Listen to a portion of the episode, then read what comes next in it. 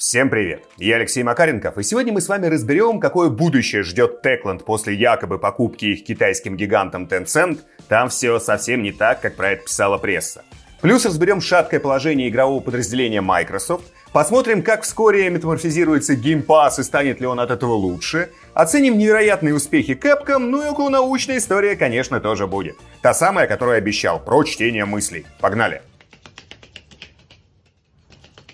Итак, начнем с Techland, которая в самое ближайшее время якобы перестанет быть самостоятельной компанией. По крайней мере, про это несколько дней очень активно писала пресса. Или все-таки не перестанет быть она самостоятельной? Давайте разберемся. В чем вообще фишка? Уже около двух месяцев в игровом закулисье ползали слухи про то, что Techland собирается заключить плотное партнерство с неким неназванным крупным издателем игр. Слухи были такие не особо надежные, непонятно откуда взявшиеся, но очень настойчивые. И, собственно, все это оказалось правдой. Руководство Techland официально заявило, что заключило договор с китайской Tencent. И в ближайшем будущем Tencent станет мажоритарным акционером Techland. При этом компания сохранит права на свои франшизы, творческую свободу и никаких перестановок в руководстве не ожидается. Но еще в заявлении было много слов, как это прекрасно, замечательно и чудесно. Потому что теперь у Techland, если перефразировать, появится бездонная бочка денег, которую они пустят на создание невероятных игр. И тут очень важно разобраться, а что же произошло. Потому что пресса в основном писала, что Tencent купили Techland. Но это вообще не так. Из самого заявления четко следует, что Tencent просто станет мажоритарным владельцем акций. А мажоритарий это даже не обязательно владелец контрольного пакета. Потому что владелец контрольного пакета это 50% плюс минимум одна акция. И если ты именно владелец контрольного пакета, то у тебя действительно есть решающее слово в принятии всех решений о развитии компании и ее бизнеса. Потому что на собрании акционеров во время голосования ты всегда можешь заблокировать любое решение. Даже если все остальные проголосуют за, а ты голосуешь против, у тебя все равно большинство голосов. Но никто не говорил, что Tencent будет владеть именно контрольным пакетом. Если бы это было так, то в заявлении Techland про это было бы четко сказано.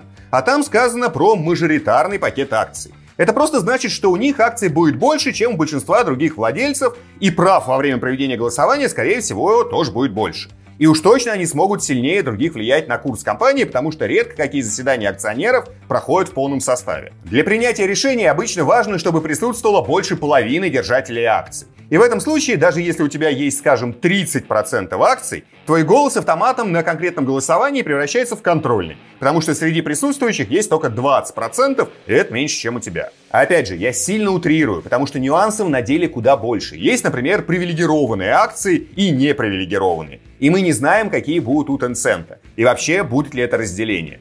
Ну и чтобы вы не думали, что я тут какую-то пургу несу и все совсем не так, и Tencent теперь будет вовсю рулить Techland, приведу конкретный пример. Tencent давно владеет 40% акций, например, Epic Games. Это не контрольный, но крупный мажоритарный пакет. При этом Tencent никак не лезет в дела эпиков. В определении курса развития они, конечно, участвуют, но еще ни разу не попытались зарубить что-то, против чего было само руководство Epic Games. Ну или, скажем, Riot Games, авторы Лола. Это американская компания, и 100% ее акций принадлежат Tencent. То есть Riot из 2015 года полностью принадлежат, собственно, Tencent но тоже продолжают работать полностью самостоятельно. Tencent в их производственные дела не лезет, хоть и полностью ими владеет. Так что ждать, что Tencent резко начнет как-то влиять на Techland не стоит. В плане организации работы ничего не изменится. Просто в моменте у Techland станет больше денег и на развитие Dying Light 2, и на разработку этой вот их новой огромной RPG, про которую они давно говорят, давно разрабатывают, но все никак не анонсируют. А сильное влияние на компанию может начаться только в том случае, если у Techland все начнет разваливаться, вылетать в трубу и потребуется резкая реструктуризация. Вот тут да, мажоритарный голос владельца акций может сыграть существенную роль. Например, возьмут и проголосуют за полную смену руководства. Такая возможность у них будет. Но пока на этот счет волноваться не стоит. Тем более, что финансово Techland и сама по себе чувствует себя неплохо. Просто не шедеврально. Поэтому и решили запартнериться с крупным издателем. А сейчас небольшая полезная рекламная интеграция. В фокусе внимания сегодня онлайн-магазин продуктов питания и товаров для дома «Самокат». У них огромный выбор еды и других товаров, продукты качественные и свежие, поставщиков специально отбирают. При этом самокат работает во многих городах России. По сути, это онлайн-супермаркет, где можно найти практически все, что нужно. Есть и большой ассортимент готовой еды, и ингредиентов, и различных сопутствующих товаров. А главное, привозят все быстро. Рассказываю историю, которая случилась лично со мной. В прошлом году я заезжал к другу, он живет возле МГУ, и мы мотались по делам в универ, и еще когда шли к биофаку, увидели на билборде рекламу самоката. И там было сказано, что доставка от 15 минут. Чуть-чуть пообсуждали этот момент, что невозможно с такой скоростью доставлять, и это просто рекламный трюк. Так вот, когда топали обратно, сделали заказ. До дома друга оставалось идти минут где-то 10-15. Заказали, а дальше случилось забавное. Мы еще не дошли до дома, а тут уже звонок, что продукты доставили, они уже у подъезда. Мы просто выпали в осадок, нам казалось, что вот за это время даже собрать заказ невозможно. Они его уже привезли. Я не понимаю, как они это делают, но делают. Я сам живу на сильном отшибе, до меня обычно доставки везут заказы от часа до двух. Самокат привозит где-то за 20 минут. Иногда умудряются за те самые 15 привезти. И важный момент. У самоката постоянно есть скидки на различные товары. Сейчас идет акция «Лет со скидками». Каждую неделю новая подборка скидочных товаров. Прямо сейчас можно дешево взять самокатовское мороженое, печенье орешки со сгущенкой, баночные напитки, круассаны, влажные салфетки. И это вот только то, что я сам заказывал. А так там еще много акционных отличных продуктов и других товаров. Переходите по ссылочке и смело заказывайте. А по промокоду Макаренков скидка 150 рублей на первые три заказа от 800 рублей. Конец рекламной интеграции и погнали дальше.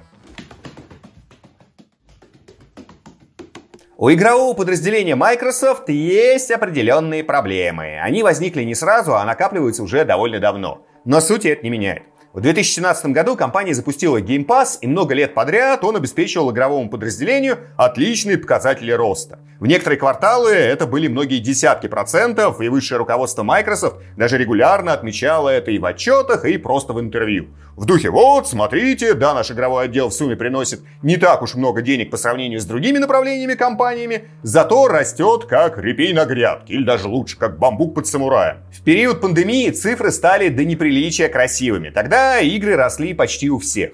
Но с тех пор ситуация изменилась. От квартала к кварталу рост начал снижаться. И вот мы пришли к финальному кварталу текущего финансового года, и по сравнению с аналогичным кварталом прошлого года, рост составил всего 1%. И тут очень важно учесть один факт. Это финансово все равно один из лучших четвертых кварталов за всю историю Xbox подразделения. Просто потому, что оно годы подряд неуклонно росло. Квартальная выручка выросла на 36 миллионов и достигла примерно 3,5 миллиардов долларов. При этом продажи консолей рухнули на 13%. Доходы от продажи игр и Game Pass а подросли на 5%.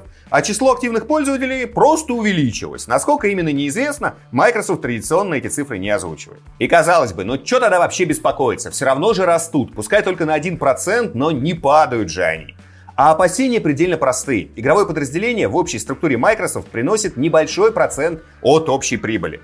Может быть, звучит грубо, но для компании в целом игровой отдел это такое милое небольшое развлечение. Если бы у Майков не было лично вот Фила Спенсера, который все это дело тащит на себе, и не нашлось бы при этом какого-то другого крутого руковода именно для Xbox подразделения, не исключено, что они вообще все это давно прикрыли бы. Если что, это нередкая история для корпоративных гигантов. Нет крутого лида, который готов тащить на себе ключевое направление, так давайте от этого направления избавимся.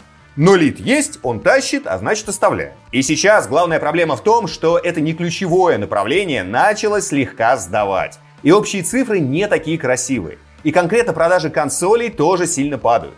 И конкретные игры проваливаются. И крутых новых проектов выходит куда меньше, чем планировалось. Да, там в недрах где-то что-то как-то почему-то вроде бы, наверное, разрабатывается.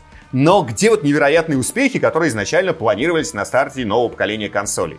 И все это по частям, потихонечку подтачивает веру руководства Microsoft в игры. Ни разу не хочу нагнетать. Очевидно, что в ближайшие годы майки свое игровое подразделение не закроют. Не для того они Activision Blizzard покупают.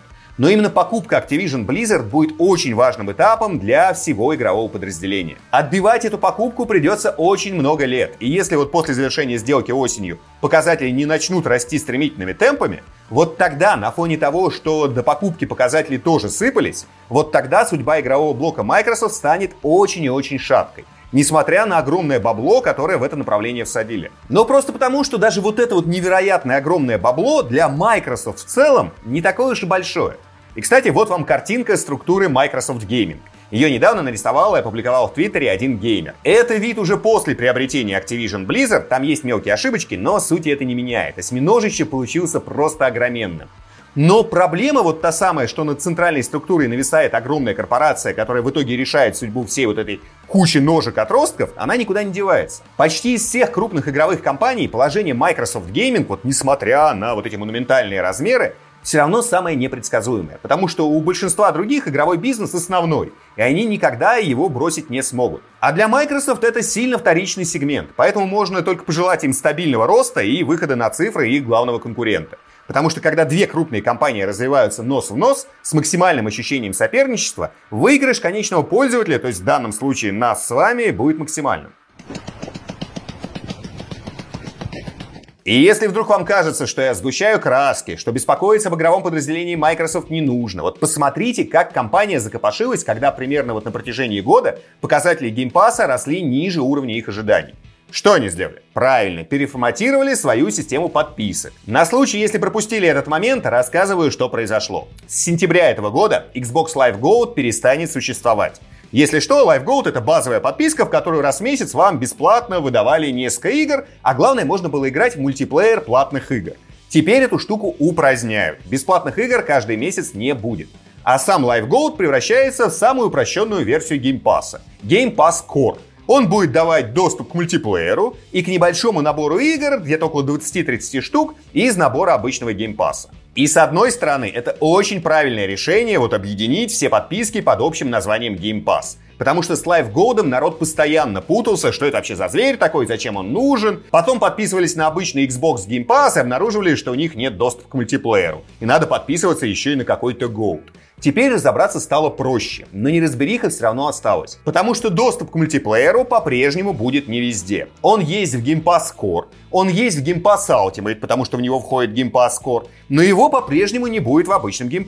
Но в любом случае, после старта новой системы темпы роста Game Pass должны увеличиться, потому что дешевый урезанный Game Pass Core явно привлечет новых пользователей. Так всегда случается с новыми версиями популярных подписок. А вот насколько мощным будет этот прирост, уже очень сильно зависит от набора игр, который Microsoft включит в свой новый Game Pass. По факту, выбор для геймеров будет такой. Либо покупай полный Ultimate, где есть все и сразу, либо выбирай или мультиплеер и небольшой ассортимент подписочных игр, или куча игр, но без мультиплеера. А вот у кого с деньгами и перспективами все очень и очень хорошо, так это у Capcom. У них вышел отчет за первый квартал их нового финансового года, и там выручка в 311,6 миллиона. На 74% больше, чем в прошлом году. Чистая прибыль 129 миллионов, на 101% больше, чем годом ранее. Ну и еще за это время у них 13,5 миллионов копий проданных игр. Во многом подобный успех обеспечил, конечно, шестой Street Fighter. Но и других хорошо продаваемых игр у Capcom было немало, так что тут хочется сказать только одно – у компании все отлично и волноваться за них вообще не нужно. Bloomberg, кстати, недавно провели подсчеты и оказалось, что Capcom это самая подорожавшая за последние 10 лет японская игровая компания. Сейчас капитализация Capcom в районе 11 миллиардов долларов, а акции их стоят на 1200% больше, чем 10 лет назад. На втором месте стоит Bandai Namco, они подорожали на 530%, а на третьем месте Square Enix, они скакнули на 396%. Такие расклады. А сейчас забавная околосудебная история. Она как бы не про игры, но и в игровой индустрии в будущем подобное запросто может всплыть. В чем соль? Многие из нас используют эмодзи в мессенджерах и почтовой переписке. По статистике есть два самых популярных эмодзи. Обычный смайлик-улыбка и палец вверх. Так вот, недавно в канадском суде рассматривалось дело по поставке льна. Изначально одному из торговцев понадобился лен. Он сформировал запрос и начал раскидывать его по почте и по мессенджерам знакомым фермерам, которые лен как раз выращивают. Ну и после самого коммерческого предложения просил подтвердить согласие поставить лен в ответном сообщении. И один из фермеров прислал ему в ответ как раз эмодзи в виде пальца вверх. Заказчик решил, что это согласие на поставку, но в обозначенную дату ему никто ничего не привез. Он написал фермеру вообще, что за фигня, где мой лен в запрошенном объеме по оговоренной цене. А фермер ему в ответ, чувак, о чем вообще речь? Я просто прислал тебе палец вверх и подтвердил тем самым, что получил твое сообщение и скоро с ним знакомлюсь. Потом и знакомился, но цены на лен к тому моменту уже выросли, и я понял, что не готов продавать его тебе по той цене, которую ты готов заплатить. Заказчик такой, ну ни хрена ж вообще себе. Окей, товарищ фермер, разберемся в суде. и подал иск. И в ходе судебного заседания начал доказывать, что палец вверх – это давно устоявшаяся в человеческой цивилизации форма, означающая согласие с условиями. И это самое эмодзи можно расценивать как замену подписи под официальным документом. Судья все это пасло ушел и согласился с доводами. И фермеры обязали поставить лен в нужном объеме по цене, которая фигурировала в запросе. Такие дела. Вроде бы комичная ситуация, вроде бы все это где-то там в Канаде, но будьте аккуратны. Никогда не знаешь, как похожую ситуацию интерпретирует какой-нибудь другой суд и чем все это в итоге может закончиться. А то поставите лайк под просьбой в чате подарить кому-нибудь мотороллер, скажем. Оказывается, человек настолько наглым, что потащит ваш суд, и не факт, что его там признают не в Минько. Придется покупать. Оказалось бы, просто разместил объяву. А теперь традиционная околонаучная история. В позапрошлом выпуске я обещал, что расскажу про то, как искусственный интеллект позволил сделать серьезный скачок в чтении мыслей. Обещал? Рассказываю. Для начала база. В головах у многих почему-то упорно сидит информация, что чтение мыслей принципиально невозможно. Ну или что может быть и возможно, но как это сделать, наука пока вообще не в курсе. На самом деле это не так. Самое банальное чтение мыслей существует уже не одно десятилетие. Вот просто вспомните, как лет 10-15 назад был прямо бум на устройства типа Emotive Epic Neuro Headset, Neuro Sky Mindwave, Muse и вот на похожие штуки. В основе этих гаджетов был обычный простенький энцефалограф. Он просто регистрировал разность потенциалов головного мозга, то есть альфа, бета, гамма, тета и дельта ритмы. Как несложно догадаться, энцефалограмма сильно зависит от нашей мыслительной деятельности. И даже простым энцефалографом можно зафиксировать разницу, когда мы с вами думаем о разных понятиях, словах и даже буквах. Устройства, вот, которые я перечислил, они и раньше позволяли и сейчас позволяют набирать текст, например, силой мысли. Я лично тестировал подобную штуку еще, когда работал даже не главредом, а просто выпускающим редактором в игромании. То есть это было году, наверное, так в 2008. И прекрасно можно было научиться печатать текст, просто думая о нем. Только это было очень и очень неудобно. Сначала нужно было потратить кучу времени на калибровку прибора, потом еще больше, чтобы научиться правильно думать о каждой букве, а в итоге ты набирал текст со скоростью во много раз медленней, чем просто на клавиатуре. И играми тоже можно было управлять с помощью энцефалографа, но опять же, это и было, и есть жутко неудобно. И в итоге подобные системы так рынок и не захватили. Хотя вот простенькие игрушки, где надо, например, мячик силы мысли затолкать в ворота оппонента, вот такое китайцы выпускали прям миллионами штук. И сейчас, думаю, тоже выпускают, хотя давно уже не проверял. Но помню, например, что Orbit Helicopter прям сильно шумнул, но какие там были продажи, не знаю. Но в целом направление не стоит на месте. Еще лет пять назад подобные системы начали комбинировать с нейросетями. Просто заставляли их проводить максимально глубокую корректировку и кластеризацию. Например, сидит человек, думает про всякое, печатает это на экране, датчики записывают отличия мозговой активности, а нейронка все это суммирует, разбивает на когорты, проводит параллели, задачки для человека потихонечку усложняются, то есть ему нужно уже думать не, например, про конкретные отдельные объекты и явления, а представлять сложные связанные образы. То есть вот мыслить так, как мы обычно и мыслим в реальной жизни. И вот недавно ученые из Техасского университета сообщили, что натренировали локальную версию чат GPT на то, что она может очень хорошо понимать и интерпретировать мысли человека. Правда, уже не на основе энцефалограммы, а на основе МРТ-снимков. Обучали нейронку тоже не абы как, а довольно хитро и очень эффективно. Человеку не нужно было целенаправленно подолгу представлять каждый отдельный образ, он просто слушал аудиокниги. Единственной задачей было не витать в облаках, а концентрироваться и представлять то, о чем, собственно, идет повествование. И после примерно 16 часов подобного обучения на каждом отдельном человеке, нейронка смогла уже довольно точно воспроизводить то, о чем каждый участник эксперимента думает. Не когда ему вот книгу зачитывают, а просто вот сам по себе. А главный прорыв заключается в том, что нейронка считывает не отдельные слова, а именно понятийное мышление. Да, это дает не слишком высокую точность, но мы как бы и не мыслим обычно точными словами. Ну, то есть ученые даже конкретный пример в своей работе приводят. Если человек проговаривает про себя фразу или думает о том, что он не получил водительские права, нейронка может выдать вот не прям вот эту фразу, а что-нибудь в духе «я еще не научился водить». Но суть она улавливает очень точно. Ну и основные проблемы по развитию направления тоже уже обозначились. Во-первых, сама МРТ штука довольно дорогая, и компактных МРТ пока нормальных нет. То есть, чтобы читать мысли, человека надо помещать внутрь массивного томографа. И второй момент — это калибровка. Вот те самые долгие часы, когда система учится понимать мысли конкретного человека, Для каждого эта штука индивидуальная. Нейросеть не может научиться понимать одного человека и дальше по этому же алгоритму понимать другого. Это лишний раз доказывает, что устройство нашей памяти основано на формировании уникальных связей между дендритами нейронов головного мозга, и у всех людей эти связи отличаются. Ну и там еще один дополнительный эксперимент был проведен, а нейронку научили понимать, что человек в данный конкретный момент видит. То есть можно смотреть какой-то ролик, и если нейросеть будет знать, что показано в этом ролике, а это как бы просто еще одна нейросеть, которая распознает и интерпретирует образы из видео. Так вот, по томограмме можно понять, какую визуальную информацию сейчас получает человек. От одного из ученых в соцсетях даже всплыла информация, что проще всего вычленять всякие клубничные образы, потому что реакция мозга на них очень бурная и очень сильно отличается от всего остального. И это, кстати, полностью стыкуется с лайфхаком, который я когда сам случайно изобрел, вот как побеждать в тех самых китайских играх с шариком и воротами. Начинаешь представлять всякие клубничные образы, и шарик тут же перелетает на сторону противника. Потому что вот эти вот китайские игрушки предельно простые, и система там реагирует не столько на точность того, что ты представляешь, сколько просто на общую мозговую активность. Такие дела. Теперь вы знаете чуть-чуть больше, а нейросети в обозримом будущем реально могут сильно помочь нам в понимании принципов работы нашего мозга, ну и конкретно в чтении мыслей, конечно, тоже. Даже не просто помогут, а уже, по сути, научились это делать. Такие дела. Спасибо большое за просмотр, а в комментариях сегодня давайте обсудим две вещи.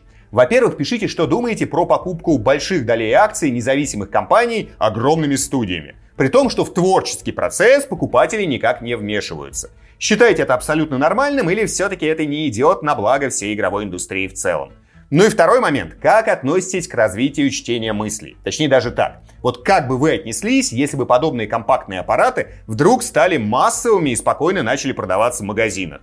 Все комментарии я читаю часто отвечаю. Поддержать канал можно либо на Boosty по ссылочке в описании, все донатеры попадают в титры, а можно просто поставить лайк под этим роликом, но только если он вам понравился. Еще раз спасибо и до встречи в следующем видео. Пока-пока.